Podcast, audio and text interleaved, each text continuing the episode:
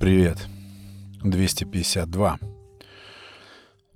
Вы знаете, мне нравится на самом деле перфекционизм. Что все сейчас так э, на волне вот этого имперфекционизма. Дескать, можно ошибаться, можно допускать какие-то огрехи, погрешности всякие. Не, я думаю, что нет. Мне нравится, когда дорога перфекционистски ровная, к примеру. Или когда, допустим, врач, доктор подходит также перфекционистски к своей работе. Значит, странно было бы, да, так допускать, что, например, медик, ну, может ошибаться, когда, ну, так вот, он несовершенен, ему можно тоже. Не, надо, наоборот, стремиться э, все красиво делать, за что бы ты ни брался. Совершенно. Потому что, мне кажется, вот эта вся мода или тренд на, назовем его «я могу ошибаться», это тренд такого адвокатирования собственной какой-то слабости и невнимательности. И именно отсутствие желания совершенства, именно движение к совершенству, самопрощение. Столько тут всяких противоречивых вещей. Ну а сейчас я думаю так. Если что-то делаешь, нужно делать, стремиться делать совершенно. И не искать причин, ну или не причина, а искать какие-то пути отхода для себя в виде разрешения себе ошибаться. Перфекционизм — это классно. И вообще внимание привлекает, и мне кажется, в жизни что-то стоит именно нечто, сделанное совершенно, закончено, полностью гармонично исполненное. Вот такие вещи обычно впечатляют, вдохновляют. У меня такой запрос на юмор, и запрос этот никак не удовлетворяется. Мне хочется посмеяться. Я вообще люблю смеяться до вот этих спазмов э, в животе. И никак не могу найти. Я стал смотреть, что у нас есть в юморе. И вы знаете, такая бездна такая пустота. Не хочу выглядеть таким замшелым каким-то критиком, но на самом деле такая деградация там процветает. Я даже, знаете, что заметил? Я даже заметил, что я таким искусственным смехом смеюсь. Не искренним, когда смотрю какие-то там стендапы или какие-то выступления юмористические. Мне хочется посмеяться, мне хочется остроты. Я очень люблю острый юморок такой тру. И особенно ценю шутки. Конечно, при должном наведении увеличительного стекла на все это, конечно, можно что-то отыскать.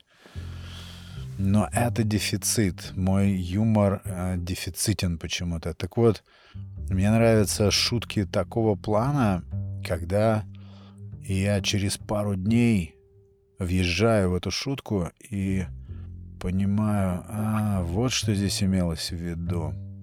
И тогда я могу просто просиять в знак респекта и благодарности автору такой шутки. И прям я, у меня все сжимается, я кайфую, я могу просто... Ну, все мы такое периодически или время от времени исполняем, когда можем просто наедине с самим собой похохотать. Бывает же такое, когда особенно сам с собой там внутри черепной коробки пошутил, и ты понимаешь, что эту шутку только ты и поймешь. Конечно, хочется поделиться с кем-то, кто также въедет в нее. Но ты понимаешь, что это шутка, созданная тобой для тебя же, и, к сожалению, ее не распространить. И ты сам посмеялся, и ты доволен. Я такое практикую, так у меня бывает. Просто какая-то бездна, пустота. И самое интересное, что две трети или, не знаю, три четверти всех этих монологов — это такой кромешный просто пошляк. И я, в принципе, не разделяю здесь юмор на какой-то такой высоколитературный, высококультурный и грязный какой-то уличный там уровня городской канализации юморок. Нет, я люблю всякий юмор. И я могу пошутить или рассказать анекдот, от которого, может быть, даже будет не смешно тому человеку, который, который считал себя пошлым, который считал себя ну, таким тертым дворовым калачом. его смутит мой анекдот. Я люблю разные истории. Я фанат всяких историй. И чем она, эта история, более нелепа или остра, или тонка, тем я люблю ее больше. Тем она западает глубже — и в память, и потом воспроизводится чаще. Но здесь просто, я не знаю, болото. Я говорю, самое ужасное то, что я стал замечать за собой, что я как-то смеюсь искусственно. Как будто бы, ну, в каких-то же моментах нужно смеяться. Это же вот смешно, но он же сказал смешно, люди же вон смеются. Это настолько нелепо и знаете, еще мне что не нравится? Мне не нравится, когда... Ну, все мы чуть-чуть больные, все мы чуть-чуть странные, с разными какими-то болячками. Лезем то туда, то сюда. Но я что-то прям уж слишком стал придирчив к тому, что люди тащут на сцены к микрофонам. я вот тоже тащу.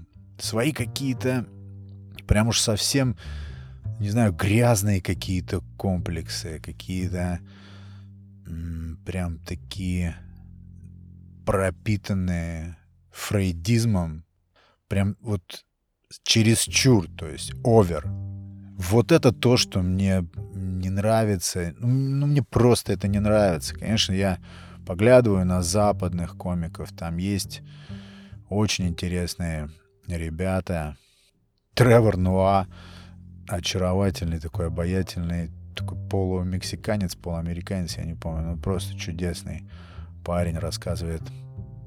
Я помню, начинает свой монолог с того, что со сцены, с того, что описывает, по-моему, похороны. И я помню, сам тоже не понимаю, в чем дело. Это что я включил комедии э, или что это — это комик или я не знаю, кто это. А вот здесь как раз и кроется суть вот этого таланта. Он нагоняет, то есть люди пришли посмеяться, а он устроил им такую прям порку трагизмом. То есть он настолько детально, красиво описывает с печальным, натурально близким к слезам лицом. Он рассказывает про похороны и про то, как на этих похоронах ударом молнии, я не знаю, реально это случай или нет, убивает то ли 7, то ли 8 человек прямо на похоронах. И доводит вот этими своими твистами публику до полного просто иступления. То есть там не было такого, что все вокруг хохотали и рвались там животы у всех от смеха. Нет, то есть он держал в таком энергетическом оцепенении всю свою публику, что, ну, говорю, ты не понимаешь, и что, когда смеяться, где будет, где юмор здесь. Но вместе с тем тебя всего, весь, все твое существо держит этот то ли трагический, то ли юмористический нарратив. Вот это интересные моменты. Давно-давно я смотрел это. Ну или тот же, конечно же, Луиси Кей. Вообще я считаю, что это, ну, как по мне, мое, чисто вот мое мнение, э, это прям Месси юмора на планете. Чисто для меня. Если не знакомы с этим человечком, ознакомьтесь, потому что оно того стоит. Это, это опять остро, это очень красивый сторителлинг, это драматический юмор. Он стоит на сцене, еще ни слова не сказав, и люди валятся просто со смеху просто от его одного только вида, от того, наверное, знаете, почему? Наверное, люди, глядя на него, представляют, как он думает и как он все вокруг сканирует, как он все это обрабатывает для подачи в юмористической манере. Причем интересные моменты, он рассказывал простую историю, обязательно это надо будет вам увидеть, про то, как он спасал свою собаку, а, чем-то ее перекормив. Там, ну, обычный бытовой случай, но это из его уст звучало так, что принимало масштабы какого-то, я не знаю, мирового уровня, какого-то вселенского просто масштаба, как он бежал по Нью-Йорку в аптеку для того, чтобы что-то там запихнуть в пасть своей собаки. Вот он со всякими такими важнейшими деталями рассказывает этот процесс, и ты понимаешь, вау, это очень жизненно, это очень смешно, это не притащено за уши откуда-то. Как вот я смотрю, не знаю, сколько поросль просто. Такое ощущение, что если ты себя нигде не нашел, то ты становишься комиком автоматически. Да, я буду критиковать. В, во втором сезоне несу подкаст, я буду критиковать и осуждать. Вы осуждаете кого-нибудь? Сто процентов осуждаете. Я тоже осуждаю всех. Хотя делаю вид, что не осуждаю. Я научился делать вид, что я никого не осуждаю. Сам ого-го. Но больше всего меня раздражает, что я стал играть в это. То есть мне как будто бы смешно. Как будто бы это остроумно. Я, правда, прям аплодирую, когда кто-то или историю рассказал, или какой-то штрих в истории, который отражает суть прям человеческого бытия в форме юмора. Я, правда, тогда могу искренне похохотать, но это очень почему-то редко случается. У меня прям такой вот запрос — и он никак не удовлетворяется. Приходится самому шутить и самому смеяться. Какой-то мудрец, я не знаю, не то Аристотель, кто-то сказал, что стоит понаблюдать за человеком вне работы, вне его основного занятия, и ты можешь многое о нем сказать. Я из вот этих вот всех праздничных дней понял одно, что мне не очень-то нравится безрежимность. Она как будто меня истязает больше, чем режим, от которого ну, принято страдать от э, зацикленности от режима, но мне что-то показалось, что э, жизнь или ритм ну, такой нормальной дисциплинированности не прям когда ты там зашкален весь, а ну, просто жизнь в э, ритме. То есть когда ты налегаешь все-таки на весла. А вот когда ты отпускаешь их, ты начинаешь сразу много думать.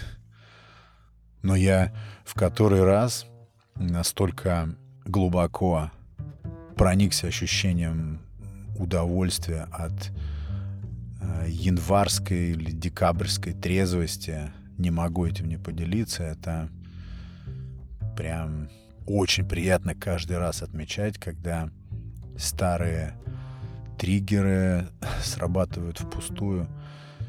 И ты делаешь все с теми, э, кто выпил точно так же.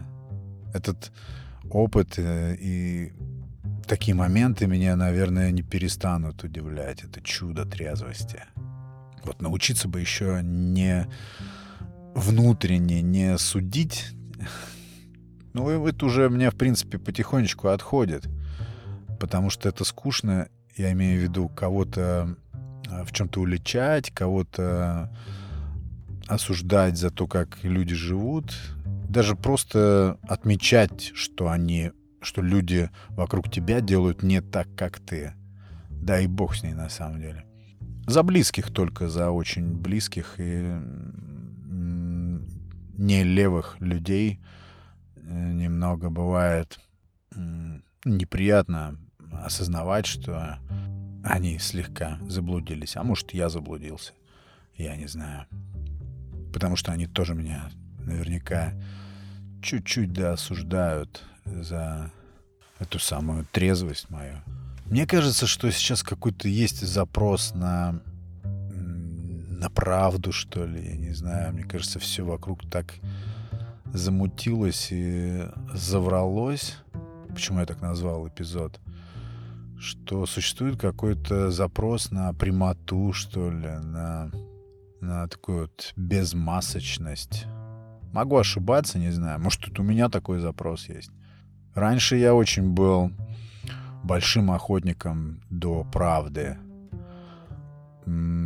Все, кто меня знал в те давнишние годы, помнят и сейчас, что я был такой все время правдоруб, борец за поиск каких-то истин, за то, что и приверженец тех идей, что нужно говорить всегда прямо, говорить всегда правду, быть искренним, откровенным.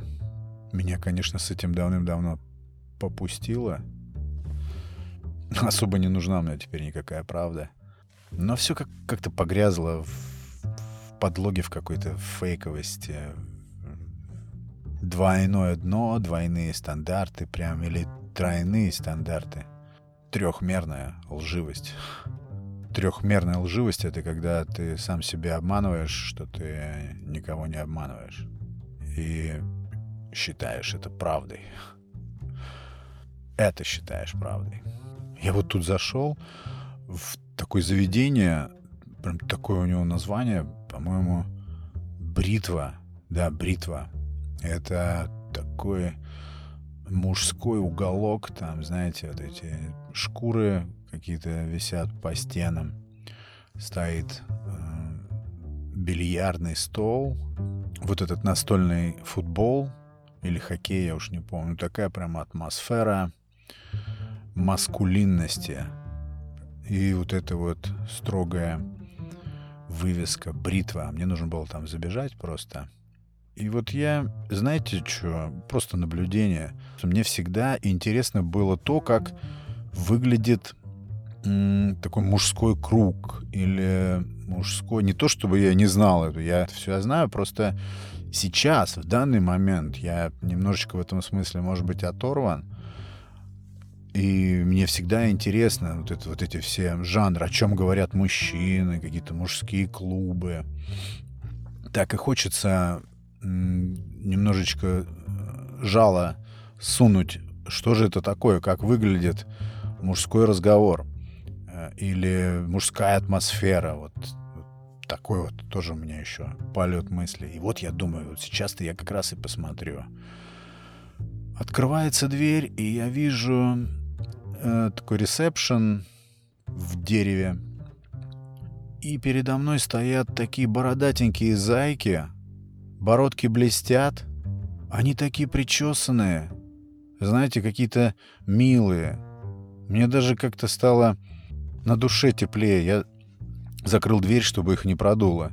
Это как мем, помните вот это вот? Сейчас модно выглядеть как дровосек, который не рубит деревья, а целый день ухаживает за собой, чтобы понравиться другим дровосекам. Я помню, меня порвало просто с этого мема. Я послал его одному своему бородатому другу. И вот меня, я помню, что я инстинктивно так сразу закрыл дверь, чтобы их не просквозило, этих ребяток. И они такие все мягкие, и я понял, что ну какая это бритва? Это не бритва. Это заведение надо было как-то по-другому назвать. А с другой стороны, если э, ребятишки играют в бритву, то, не знаю, пусть играют, наверное. Никому же от этого плохо не делается, с другой стороны. Я знаю людей, которые пол жизни, сколько вот они сейчас живут, потратили на то, чтобы надувать имидж, которого у них нет. То есть, как бы поддерживать фасон, это, наверное, такой мужской разговор, мужская тема. Поддерживать фасон, который тебе совершенно не свойственен. И меня поражает, что ладно бы это было, например, чертами или требованиями молодости, там, это может быть еще как бы объяснимо. Есть люди, на которых ты хочешь быть похожим, и ты стремишься к этому, ну, понимая, что тебе не быть никогда таким, но когда это уже такой серьезный, зрелый возраст, и ты продолжаешь этот имидж напитывать, это, наверное, тяжело. Но, может быть, это необходимо кому-то просто для того, чтобы существовать. Но просто, мне кажется, это настолько затратно и настолько видны швы, настолько это не true, прям очень сильно не true. Причем мне интересно еще, что, вернее, не то, что интересно, а еще такой момент, что и мне, мне необходимо создавать впечатление, что я в общении с этим человеком, что я всему этому верю, что я в это играю, что я принимаю, что я обманываюсь. Все отлично, у тебя получается. Это очень такие прям потрясающие наблюдения, насколько люди вживаются в роли, которые им совершенно не свойственны. Это не их путь.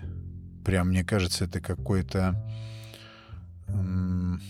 блуд. И, и ведет это все к каким-то кошмарным в итоге последствиям, к расслоениям. Действительность всегда будет сверху. Закон жизни. Это просто как слабый человек, заведомо слабый, и всем известно, что этот человек, к примеру, морально и физически слаб, но он словесно какими-то своими репликами, действиями нагоняет вокруг себя вот этот самый имидж сильного человека. Может быть, это необходимо еще раз, вот я повторюсь, я так думаю, может быть, это просто необходимо ему для того, чтобы обитать среди людей хоть как-то. Но ты же можешь заиграться, тебя может вот эта надутость и нетрушность закатать в такие ситуации, ну, о ком я говорю, его и, в принципе, это все и закатывало. Это неизбежно. Тебя все равно накроет реальностью. Кто как хочет, так и живет, на самом деле. Так ведь. Заметил, что чем больше я в ладу с моим офлайн кругом, миром, тем я меньше думаю о подкасте. И наоборот, чем более я одинок, чем я больше чувствую, что я оторван. Ну, такое тоже бывает нередко последние дни и месяцы. Тогда у меня жгучее стремление пилить мои аудио и чувствовать, что вы слушаете мой голос, соглашаетесь или лучше, как я больше люблю, не соглашаетесь. Несу подкаст мое все, поэтому тут оставайтесь. Подзамерз, а то меня тоже просквозит. Всего вам славненького. Будут мысли, кидайте. Буду рад всему. Это был Александр Наухов и 252 эпизод «Несу подкаст». Ну все, пока.